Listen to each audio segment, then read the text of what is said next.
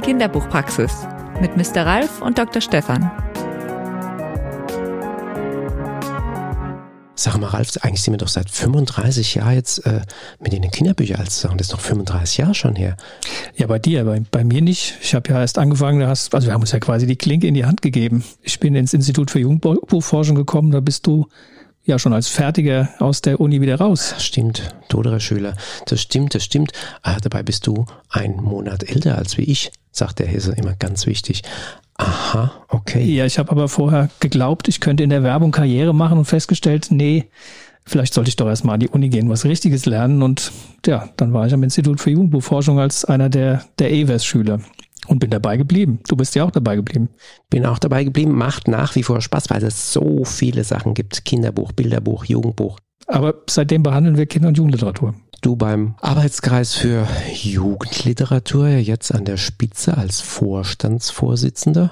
Und du beim Börsenblatt ähm, und da schon lange Zeit der Fachmann für Kinder- und Jugendliteratur. Unter anderem. Ja, wie gut, dass wir unsere Kinderbuchpraxis hier haben und es gut floriert. Wie sieht's denn aus im Wartezimmer? Ist da noch jemand drin?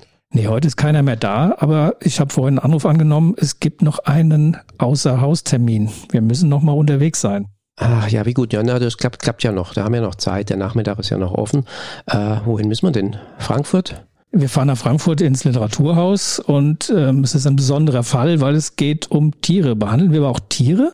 Also wenn es Kinderbuchtiere sind, natürlich Bilderbuchtiere insbesondere, da haben wir ja alles Mögliche vom äh, Hasen äh, über Bären, über Giraffen, also da geht alles. Wölfe sind, glaube ich, gerade ganz Wölfe sind ganz, ganz in. Ganz gefährliches was, für, was für Tiere haben wir hier? Äh, kleiner. Kleiner? Ja. Hamster, die putzigen Hamster. Nee, das ist ein Tier, was in Kinder- und Jugendbuchen, vor allem im Bilderbuch noch viel häufiger vorkommt. So ein kleines Graues mit putzigen Ah, Öhrchen und Klang. die Mäuse, Nacken. die Mäuse, Ja, die, die Mäuse. Mäuse. Okay, gut.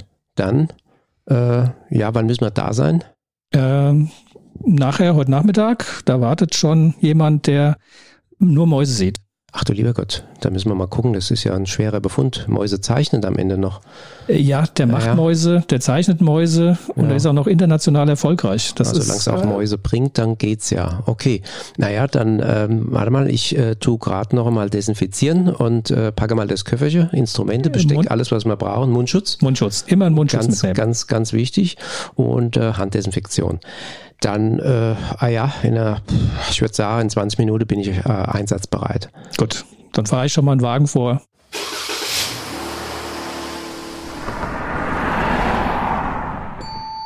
Sie wünschen? Mr. Ralf und Dr. Stefan sind hier. Wir haben hier einen Hausbesuch. Herr Kuhlmann erwartet Sie bereits im großen Salon. Ach, der Torben Kuhlmann. Schau doch mal auf unsere Karteikarte. Der hat ja 2014 sein erstes großes Mäuseabenteuer veröffentlicht. Lindbergh. 2016 waren die Mäuse auf dem Mond in Armstrong. Und 2018 hat er in Edison eine Maus bis auf den Meeresgrund tauchen lassen. Und jetzt in Einstein untersucht eine Maus die Relativitätstheorie. Alle zwei Jahre ein neues Mäuseabenteuer. Äh, Das ist ja ein chronischer Fall. Äh, worum geht's jetzt in dem neuen Buch? Da verpasst eine Maus das große Käsefest in Bern und überlegt, ob sie nicht die Zeit zurückdrehen könnte. Sie befasst sich dazu mit der Relativitätstheorie von Albert Einstein, baut eine Zeitmaschine und landet doch tatsächlich im Bern des Jahres 1905. Und sie trifft auf Einstein, der dort im Patentamt am Beweis arbeitet, dass die Zeit relativ sei. Ganz schön anspruchsvoller Stoff für ein Bilderbuch. Na, dann fragen wir ihn mal.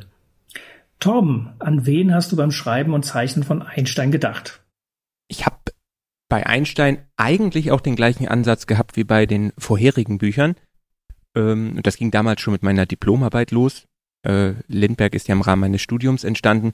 Und da habe ich in der theoretischen Ausarbeitung einmal meine Zielgruppe definiert. Und das war zu dem Zeitpunkt ich mit meinem jetzigen Alter. Da war ich dann äh, so um die 30. Aber äh, die Vorsa Vorgabe war auch, dass mir das Buch als Kind auch gefallen hätte. Also meine Zielgruppe war ich, einmal jetzt und einmal als kleines Kind. Und im Prinzip ergibt sich daraus, glaube ich, dann noch dieses, dieser All-Age-Charakter, weil ich eben nicht ganz genau auf eine Zielgruppe ziele, aber es versuche für alle möglichen Altersstufen dazwischen und darüber hinaus äh, attraktiv zu gestalten, also für all, alle Mhm. irgendwas. Hast du als Kind viel über Entdecker ähm, selber äh, angelesen, geschaut? Diese Faszination hat mich immer schon begleitet, ja, tatsächlich. Ähm, ich erinnere mich an viele Situationen in, in meiner Kindheit, wo ich gerne Pionier sein wollte bei irgendwas.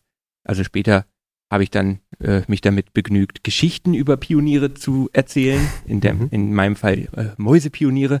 Aber früher hatte ich tatsächlich noch die äh, vagen Hoffnungen, selber mal ein Flugzeug zu bauen. Also so ein klein bisschen ist diese Idee vielleicht immer noch vorhanden, also mit einem Schweißgerät irgendwo in der Garage sich wirklich so einen äh, wackeligen Flieger zusammenzubasteln. Also du hast ein Schweißgerät? Nein, Ach so, okay. also das kommt vielleicht noch, aber als Kind Mhm. war das so die Vision, dass man natürlich äh, mit dem entsprechenden Werkzeug sich da natürlich ein Flugzeug bauen kann. Und so, ja, und die Vorstellung, das irgendwo in der Scheune mal zu machen, gar nicht so schlecht. würde schon reizen, mal sowas Ja. auszuprobieren. Und dann Okay. irgendwo auf dem Feld den ersten Flugversuch starten, dass man dann wie die Gebrüder Wright es vielleicht wirklich schafft, mal für eine Sekunde abzuheben. Das ist, glaube ich, ein äh, äußerst erhebender Moment im wahrsten Sinne des Wortes, wenn man das dann mit einer eigenen Konstruktion schafft. Jetzt so äh, ambitioniert, dass ich äh, auch Raumschiffe oder sowas äh, bauen wollte, war ich dann nicht. Da dachte ich, das ist vielleicht doch ein bisschen unrealistisch. Aber da waren auch Dampfmaschinen oder ähnliches dabei. Und natürlich war ich auch immer fasziniert von den Persönlichkeiten der Geschichte, die das mal geschafft haben. Also diese Begeisterung für die frühen Flugzeugingenieure, die war schon als Kind da. Also gibt so Jahreskalender, die ich damals als, als Kind äh, gestaltet habe, wo äh, ich alte Flugzeugmodelle reingemalt habe. Wir sind natürlich hier auch eine extreme Männerrunde. Das merkt man ja. Und auch in den Büchern geht es ja hauptsächlich äh, um Männer. Die Mäuse sind eher Männer und natürlich die Persönlichkeiten, die Erfinder oder die Entdecker oder die, ähm, die Piloten, das sind auch alles Männer.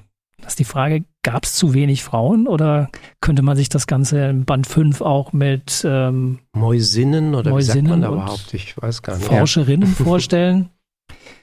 Curie entdeckt die Radioaktivität Mhm. und die Maus entdeckt sie auch und macht Röntgenbilder, keine Ahnung. Zumal es ja jetzt gerade ziemlich viele Illustratorinnen gibt, die sozusagen biografisch sich ähm, Entdeckerinnen auf unterschiedlichsten Gebieten bis hin äh, Ida Pfeiffer, was jetzt gerade ähm, äh, rausgekommen ist. Also ganz, ganz, sowas ist gerade eine Welle auch natürlich. Ja, das kann ich mir natürlich vorstellen. Das würde ich mir tatsächlich auch wünschen, dass das in der äh, Mäusewelt dann irgendwann der Fall ist. Äh, so ein bisschen hat sich das eigentlich nur aus einem Grund bisher nicht ergeben, weil ich eigentlich mit der Namensgebung der Bücher immer eher der Geschichte folge. Also ich habe eine Idee für eine äh, Geschichte, wie ich eben schon meinte, die äh, Atlantiküberquerung einer Maus führt dazu, dass ein Mensch etwas ähnliches macht. Und da, in dem Fall war es eben dann der Name Charles Lindbergh, der da aufpoppte. Bei Armstrong war es dann wieder ein Mann, der als erster den Mond betrat und deswegen natürlich notwendigerweise so ein bisschen eher der Namenspatron dieser Geschichte werden musste. Und das gleiche jetzt auch bei Einstein. Also ich hatte am Anfang die Idee einer Geschichte. Es sollte um das Thema Zeit gehen und man landet dann zwangsläufig relativ schnell bei Einstein und seinen Gedanken über die Zeit. So war da der entsprechende Charakter wieder mehr oder weniger vorgegeben. Und zu Marie Curie ist mir tatsächlich noch nicht die passende Geschichte eingefallen. Also wie gesagt, die Mäusegeschichte kommt meistens zuerst und dann im nächsten Schritt folgt dann der Bezug zu einer real lebenden Person. Ja, also ich kann aber nicht ausschließen, dass da demnächst nicht mal was äh, in, in diese Richtung geht und einer weiblichen Pionierin oder einer Wissenschaftlerin etwas gewidmet wird. Und so ein klein bisschen äh, würde ich auch sagen, dass die Mäuse an sich, also ich habe zumindest gehofft, sie so neutral wie möglich darzustellen. So Im als, Text schreibst du immer die kleine Maus. Da Genau. können wir jetzt erstmal denken, okay, das ist tatsächlich ähm, weiblich, die kleine Maus. Es gibt manchmal gibt so ein paar Jungsaccessoires, die, wo man so denkt, ah, okay, das ist es dann doch eher. Mhm. Aber vielleicht willst du ja auch oder wolltest du als Ziel zumindest ähm, das im, tja, wie sagt man das jetzt? Im Ungewissen halten, Offen- sozusagen lassen, offen halten. Einfach Ja. offen halten. ja, diese, diese Ambila- Ambivalenz ist wirklich gewollt. Mhm. Das war von vornherein schon klar, weil ich auch am Anfang schon dachte, dieser Charakter eines eher schweigenden Protagonisten, der als Identifikationsfigur für den Leser funktioniert, äh, ist eigentlich ein ganz guter Ansatz für äh, damals mein erstes Buch Lindberg.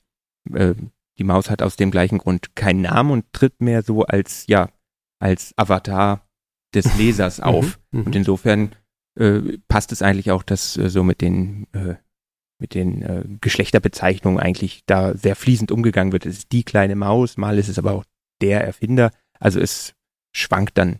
Und ich glaube oder ich hoffe, dass sich dann äh, ein, ein kleines Mädchen und ein kleiner Junge sich auf gleiche Art und Weise mit dem Charakter identifizieren können. Was bietet sich denn eigentlich an der Maus an, um sie als Held einer Geschichte zu nehmen? Gibt ja auch Menschen, die haben mit Mäusen echtes Problem. Also meine Schwiegermutter würde dieses Buch nicht anfassen, weil die eine höllische Angst vor Mäusen hat. Das ist ja jetzt kein Einzelfall, sondern kommt vielleicht bei anderen auch vor. So als äh, kleine Anekdote dazu, ich habe auch schon Rückmeldungen bekommen von Leuten, die eine gewisse Phobie gegenüber Mäusen haben, die aber mit meinen Mäusen tatsächlich einigermaßen äh, konform gehen und äh, sie sich auch angucken können.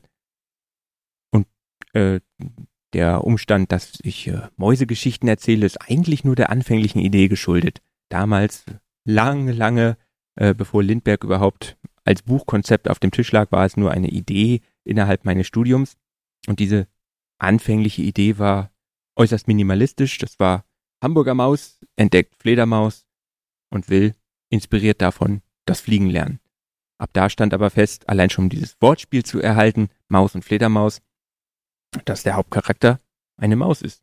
Und viele andere Faktoren äh, passten dann gut zu der Geschichte dazu. Zum Beispiel konnte ich mir überlegen, dass äh, die Mäusefalle, die Mausefalle, die Anfang des 20. Jahrhunderts oder Ende des 19. Jahrhunderts erfunden wurde, ein guter Grund sein könnte, warum es für Mäuse auf dem Boden gefährlich wird. Ein weiterer Grund, für eine Maus abzuheben. Wenn man erstmal guckt, findet man viele Gründe, die dafür sprechen. Allein schon die kleinen Hände, mit äh, denen sie Sachen greifen können, das ist fast glaubhaft, dass sie damit vielleicht auch Sachen basteln könnten. Das Mäuseimperium ist ja auch durchaus lukrativ. Ähm, kann man viele Mäuse mitmachen. Und es ist aber, so ein Erfolg ist ja auf der anderen Seite auch gleichzeitig nicht nur Segen, sondern auch ein bisschen Fluch, weil, ah ja, das ist der mit den Mäusen, der Kuhlmann, ja klar, hm, der macht ja immer diese Mäuse. Aber ähm, du kannst ja ganz viele andere Sachen außer diesen Mäusen. Ähm, wie, wie, ist das sozusagen für dich, ähm, wenn du immer ähm, sozusagen auf die, auf die Maus reduziert wirst und äh, du hast noch eine ganz andere Palette, was du alles kannst und ähm, vielleicht auch äh, sagst, nee, ich möchte aber jetzt nicht schon wieder den nächsten Mäuseband machen, sondern ich habe echt gerade was ganz anderes, was ich gerne als also wir Idee habe. wir kippen den Maulwurf einfach mal zur Maus dazu. Es, Ja. ist, es ist jetzt keine Maus, aber es ist ein anderes putziges kleines Tier mit äh, putzigen Händen. Mhm. Das läge jetzt noch so in der, in der kleinen Welt. Ja. Aber man könnte sich auch ganz, ganz, ganz was anderes vorstellen. Also du ja. könntest dir Also, bestimmt was ganz anderes vorstellen. Ja, tatsächlich. Bisher hatte ich noch nicht so unbedingt Probleme damit, äh, jetzt als der, der Mäusehistoriker aufzutreten, der diese äh, abstrusen Geschichten von äh, abenteuerlustigen Mäusen erzählt. Ähm, ich finde, eigentlich repräsentieren mich diese Bücher schon ganz gut. Dieser ähm, Aspekt des, des, des Realismus, der da drin steht in den, in den Zeichnungen. Äh, Technisch ist das auch mehr oder weniger eins zu eins meine Handschrift. So ging das ja auch los. Das ist wirklich, würde ich sagen, das bin ich. Insofern bin ich eigentlich gerne mit den Büchern assoziiert. Aber ich habe auch gerne mal den einen oder anderen Ausbruch, aber die gibt es ja auch. Im vergangenen Jahr hast du ähm, einen Ballon fliegen lassen, sozusagen über die Grenze, die Mhm. Reise mit dem Ballon. Ähm, eine tatsächlich passierte ähm, Geschichte eines Fluchts, äh, gelungenen, einer gelungenen Mhm. Flucht ähm, über ähm, die innerdeutsche Grenze. Ähm, da könnte man sich ja mehr vorstellen. Ja, auf jeden Fall. Bei dem Thema hat mich dann äh, gereizt, eben mal eine eher reale historische Situation darzustellen und zu illustrieren. Also es war eine Auftragsarbeit, dann auch nicht äh, mit dem eigenen Text, sondern wirklich nur als Illustrator bin ich dort aufgetreten. Hat auch mal was, weil man sich dann auch anders mit äh, Texten und mit einer Erzählung auseinandersetzt und natürlich auch äh, so die, die Klassiker hat, dass man auch dann so ein klein bisschen auf Konfrontation mit dem Autor geht. Das geht ja schlecht, wenn ich das in Personalunion bei mir selbst bin. Ähm, dass man zum Beispiel manchmal im Text Dinge hat, die man gerne in der Illustration vielleicht ein bisschen anders hätte. Aber auch äh, so kleine Ausflüge, die ich gemacht habe im, im Bereich äh, Umschlaggestaltung oder ähnliches. Das sind so kleinere inselhafte Projekte, die dann aber auch sehr erfüllend sein können, weil sie so anders sind als die Arbeit an dem Bilderbuch. Also so ein ganzes hundertseitiges oder längeres Buch zu reduzieren auf eine Umschlagsgestaltung und vielleicht ein paar Vignetten, ist auch ein schöner Ansatz. Und äh, letztes Jahr hatte ich dann auch die Möglichkeit, mit äh, Dennis Scheck ein Buch zu illustrieren. Das war auch wieder was ganz anderes und vor allem auch mal eine andere Zielgruppe, was mich sehr gereizt mhm. hat, daran nämlich mal für äh, äh, Erwachsene zu illustrieren. ist ja auch etwas, was man sonst vielleicht, wenn man sehr im Kinderbuchbereich zu Hause ist, eher selten macht. Du hast einen hohen Textanteil. Ähm, da stellt sich die Frage sozusagen, ähm, entwickelst du ähm, zeitgleich oder hast du erst den Text und dann oder umgekehrt erst die Bilder, dann oder ähm, Stück für Stück, Schritt für Schritt? Oh, ich würde fast sagen, dass das alles relativ zeitgleich sich entwickelt. Also am Anfang habe ich meistens die Vorstellung von ein paar Schlüsselszenen, die ich auf jeden Fall in der Geschichte drinne haben möchte. Und dann meistens auch schon vage Ideen für Formulierungen im Text, meistens um diese Schlüsselszenen drumherum.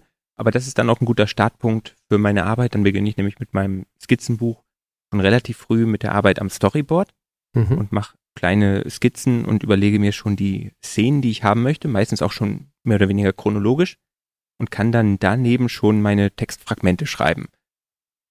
Und dann ist es im nächsten Schritt dann fast einfacher, den Text zu verfassen, aufbauend auf diesen kleinen Zeichnungen, die ich gemacht habe und diesen Textfragmenten. Parallel kann ich dann schon mit einsteigen und erste Illustrationen anfertigen. Also es entwickelt sich wirklich wie so ein Zahnrad parallel. Meistens ergeben sich auch bei der Arbeit an einem Bild äh, neue Ideen für den Text und umgekehrt, sodass sich das auch dann, während man dran arbeitet, noch erweitert. Und bei dem aktuellen Buch Einstein war dieser Prozess auch so strukturiert wie bisher noch nie. Also ich habe wirklich ganz am Anfang sehr diszipliniert das einmal komplett für mich gestoryboardet, also jede Szene, jede Doppelseite mehr oder weniger angelegt, auch schon in, in groben Zügen komponiert. Und dann konnte ich auch im nächsten Schritt auch den Text schon ziemlich genau durchformulieren, sodass wir Anfang September das Storyboard hatten. Ich konnte auf der Frankfurter Buchmesse meiner Lektorin dann schon äh, das komplette Storyboard zeigen und die Geschichte mündlich wiedergeben. Und äh, kurze Zeit später, also ein paar Wochen später, gab es dann auch schon den fertigen Text. Mhm. Und dann konnten wir dann schon abhaken und dann konnte ich relativ entspannt dann einfach den größten oder zeitlich aufwendigsten Bereich angehen, nämlich das Illustrieren der äh, ja, 128 Seiten. Das ist ja sehr detailliert, also da braucht man schon ordentlich Zeit für. Ja, da gehen hast einige du, Monate bei rum. Hast du da so einen strengen Tagesplan, wo du sagst, okay, da muss ich mich auch disziplinieren, sonst wird das nichts? Oder es gibt ja welche, die sagen, mal schauen und gegen Mittag gucke ich mal und ich glaube, jetzt bin ich in der Stimmung. Also es gibt ja unterschiedliche Typen, wie man rangeht. Ja musste mich zwangsläufig äh, disziplinieren, weil nachdem ich das eben schon relativ als runde Sache vorgestellt habe bei meinem Verlag, äh, kam dann natürlich auch schnell die Aussage, ach, das ist ja eigentlich fast schon fertig. Das können wir ja dann schon nächstes Jahr im Herbstprogramm haben. Und du hast gesagt, halt, halt, halt. Innerhalb eines Jahres die, die Bilder machen, den Text fertig machen und ich mache noch das Buchdesign. Also das ist ja ein großer Berg an Aufgaben, der am Anfang mhm. steht. Äh, und da war ich dann tatsächlich erstmal nervös. Ich habe das dann aber zähneknirschend einmal durchgerechnet und gesagt, ja, wenn ich wirklich jede Woche anderthalb bis zwei Doppelseiten schaffe, was so mehr oder weniger das Limit ist, kriegen wir es hin. Dann kann ich irgendwie Anfang, äh, Anfang des Sommers abgeben. Das bedeutet aber 40 Stunden Minimum am Tischzeichen Tisch sitzen, oder? Das kann es durchaus oder, äh, bedeuten, ja. Meistens versuche ich, wenn ich den Tag denn irgendwie privat nutzen will, ihn eher morgens zu nutzen, also früh in den Tag zu starten, dann irgendwie nochmal in die Stadt zu fahren oder mit ein bisschen mit dem Fahrrad unterwegs zu sein und dann im Laufe des Vormittags spätestens anzufangen mit der Arbeit und die ist dann tatsächlich meistens Open End. Also Freizeit habe ich eher so auf die, die frühen Stunden des Tages verschoben, damit ich nach hinten hin äh, einfach arbeiten kann. Es ist ja auch am besten, wenn man wirklich im Fluss ist und einfach nur zeichnet und die Zeit auch wirklich vergisst und dann nicht sagen zu müssen, oh, ich muss jetzt aber noch das und das erledigen, ich muss jetzt hier abbrechen, sondern wirklich dann bis 10 Uhr oder 11 Uhr auch mal durchzeichnen kann. Mit welcher Technik ähm, zeichnest du? Ähm, das ist, äh, ich würde es als Mischtechnik bezeichnen. Es ist äh, eine relativ detaillierte Feinliner-Zeichnung, die dann mit Aquarell koloriert ist. Hast du dann überhaupt noch Zeit, dir auch mal andere Bilderbuchkünstler, andere Illustratoren anzugucken? Begleitet man das so mit, was so auf dem Markt an Neuigkeiten erscheint? Oder ist das, wenn du da in diesem Flow des Buches bist, äh, erstmal weit von, von dir weg? Während ich in der ja fast äh, Illustrationsisolation bin, äh, eher weniger. Dann, dann habe ich wirklich auch Scheuklappen auf und sehe eigentlich nur tunnelblickmäßig mein eigenes Projekt. Das öffnet sich dann meistens, wenn dann die Lesereisen losgehen oder zumindest äh, äh, in der Vergangenheit auch rund um die Buchmessen, wo man dann auch mal die Kollegen trifft und auch äh, die neuen Programme dann mal wirklich sieht und äh, studieren kann. Da sehe ich dann äh, quasi, was sonst noch so in der Bücherwelt äh, passiert und nicht nur an meinem eigenen Schreibtisch. Gibt es da welche, die du sehr schätzt, magst? Oder gibt es eigentlich zu Dutzende. viele, um, um sie aufzuzählen? Also äh, so viele ähm, gute, auch gute Freunde, die über die Jahre äh, mir ins Herz gewachsen sind, Mitstudenten und Studentinnen von damals, die auch mittlerweile Bücher veröffentlichen. Wer, wer hat mit dir studiert?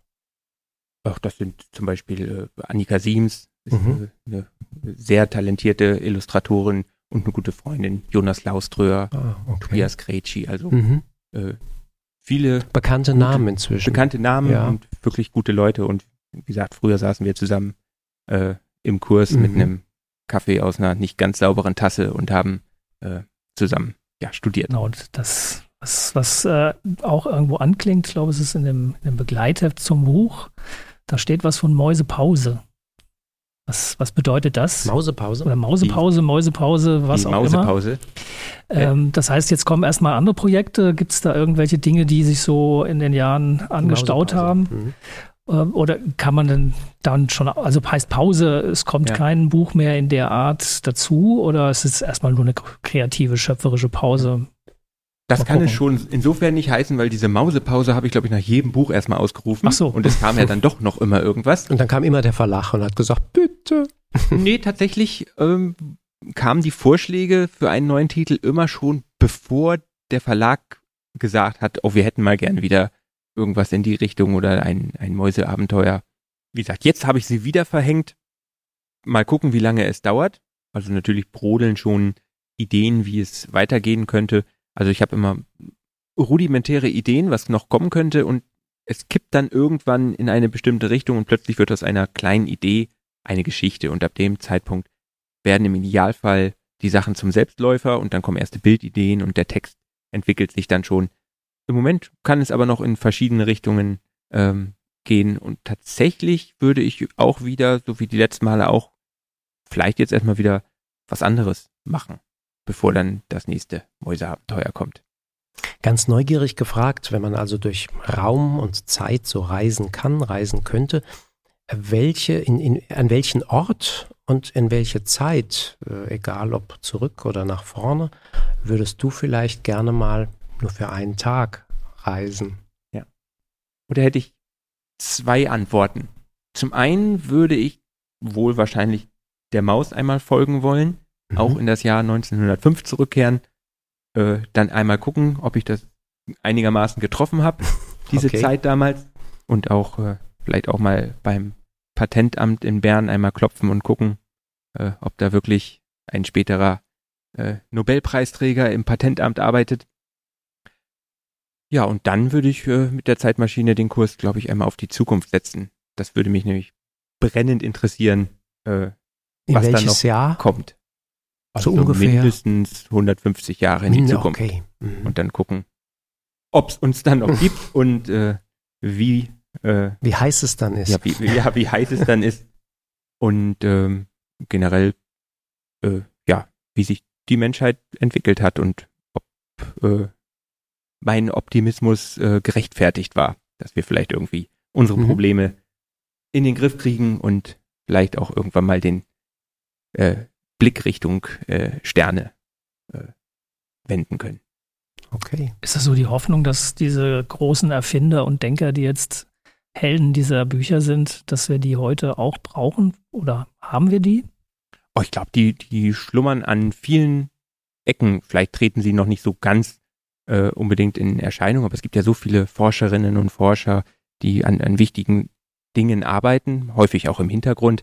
Und ja, meistens wird erst im Rückblick wirklich deren Bedeutung erst klar. Und ich denke, da gibt es jetzt wahrscheinlich welche, da kommen auch noch viele, die dann wahrscheinlich Großes bewirken werden und äh, noch tolle Sachen äh, ja, ersinnen. Merci vielmal. Danke. Sehr Dank, sehr gerne. So, alles ist relativ, oder? Das war ja ein einfacher Patient. Wie rechnen wir den jetzt ab? Du meinst Kasse oder privat? Genau. Naja, privat natürlich. Wunderbar. Dann schauen wir mal, was als nächstes kommt.